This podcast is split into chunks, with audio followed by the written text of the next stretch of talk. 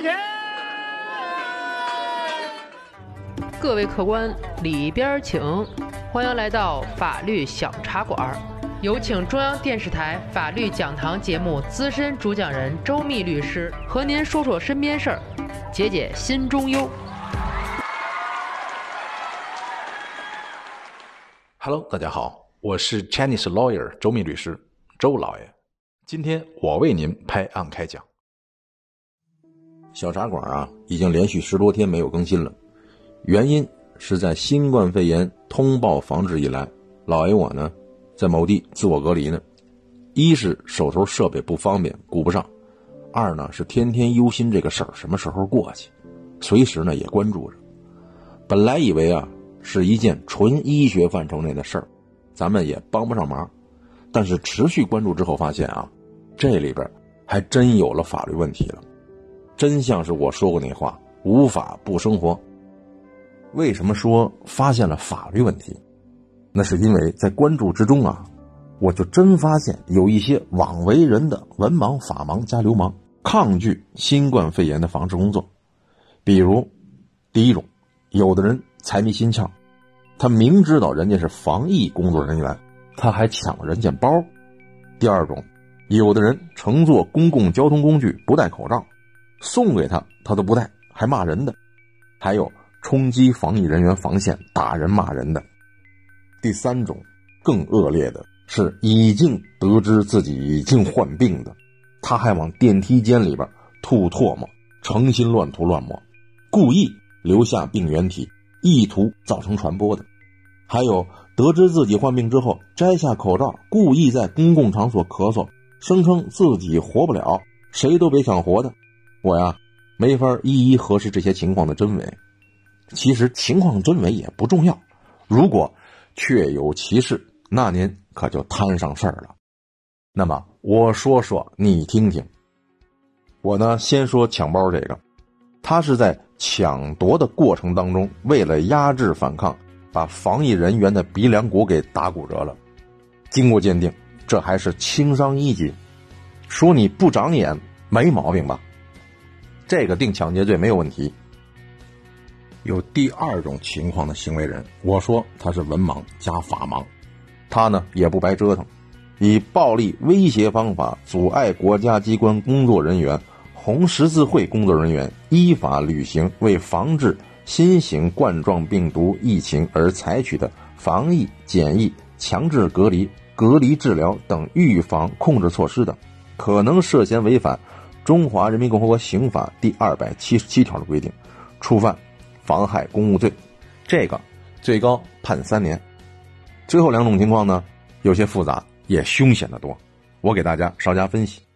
按照我国刑法规定，作为疑似新型冠状病毒的病人，应该无条件执行卫生防疫机构依照《传染病防治法》提出的预防控制措施，配合隔离治疗。拒绝配合的。可能涉嫌违反《中华人民共和国刑法》第三百三十条的规定，构成妨害传染病防治罪，这个呢最高判七年。前两种我说是文盲加法盲的人，与第三种耍流氓的那种人所犯的罪名是有所区别的。它的区别在哪儿呢？在主观方面。主观方面呢，前两种属于过失。有第二种情况的行为人，他对于引起甲类传染病传播。或者传播严重危险这一结果是不明知的，也就是说，他并不确知自己的行为可能造成传染病传播，或者说他并不追求传染病的传播，但他违反传染病防治法规定的行为是故意的，因为知法守法是公民的义务。首先是灾难当前，而且人家告诉你了为什么要采取应急措施。你还说我就一老百姓，我不懂法，我可以免罪？那您不是天下无敌了？这个显然是不行的。耍流氓的那种人，他是明知自己确诊为新冠肺炎，还故意吐口水，或者涂抹污染公共设施，或者摘下口罩而故意咳嗽，在公共空间制造传染病传播，或者传播严重危险的，那就是明显的两种故意。不存在任何过失了，那他可就不是妨害传染病防治罪了，而是危害公共安全了。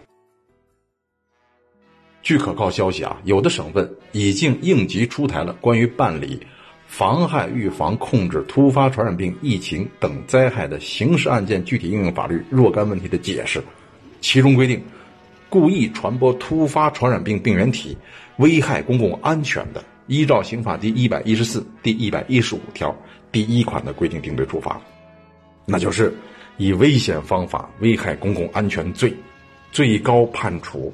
死刑，对，您没听错，最高可能判处死刑，而且青海省已经有相关罪名的案件出现了。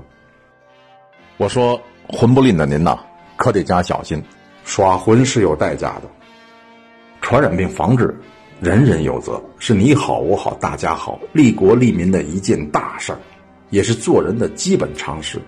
像咱们说的那些位的干法，我就问一句。您没有同事、朋友，您还没有亲属、家人吗？我说啊，在重大灾难面前，咱们没有局外人。武汉加油，中国加油！行，咱们这期就聊到这儿，下回再见。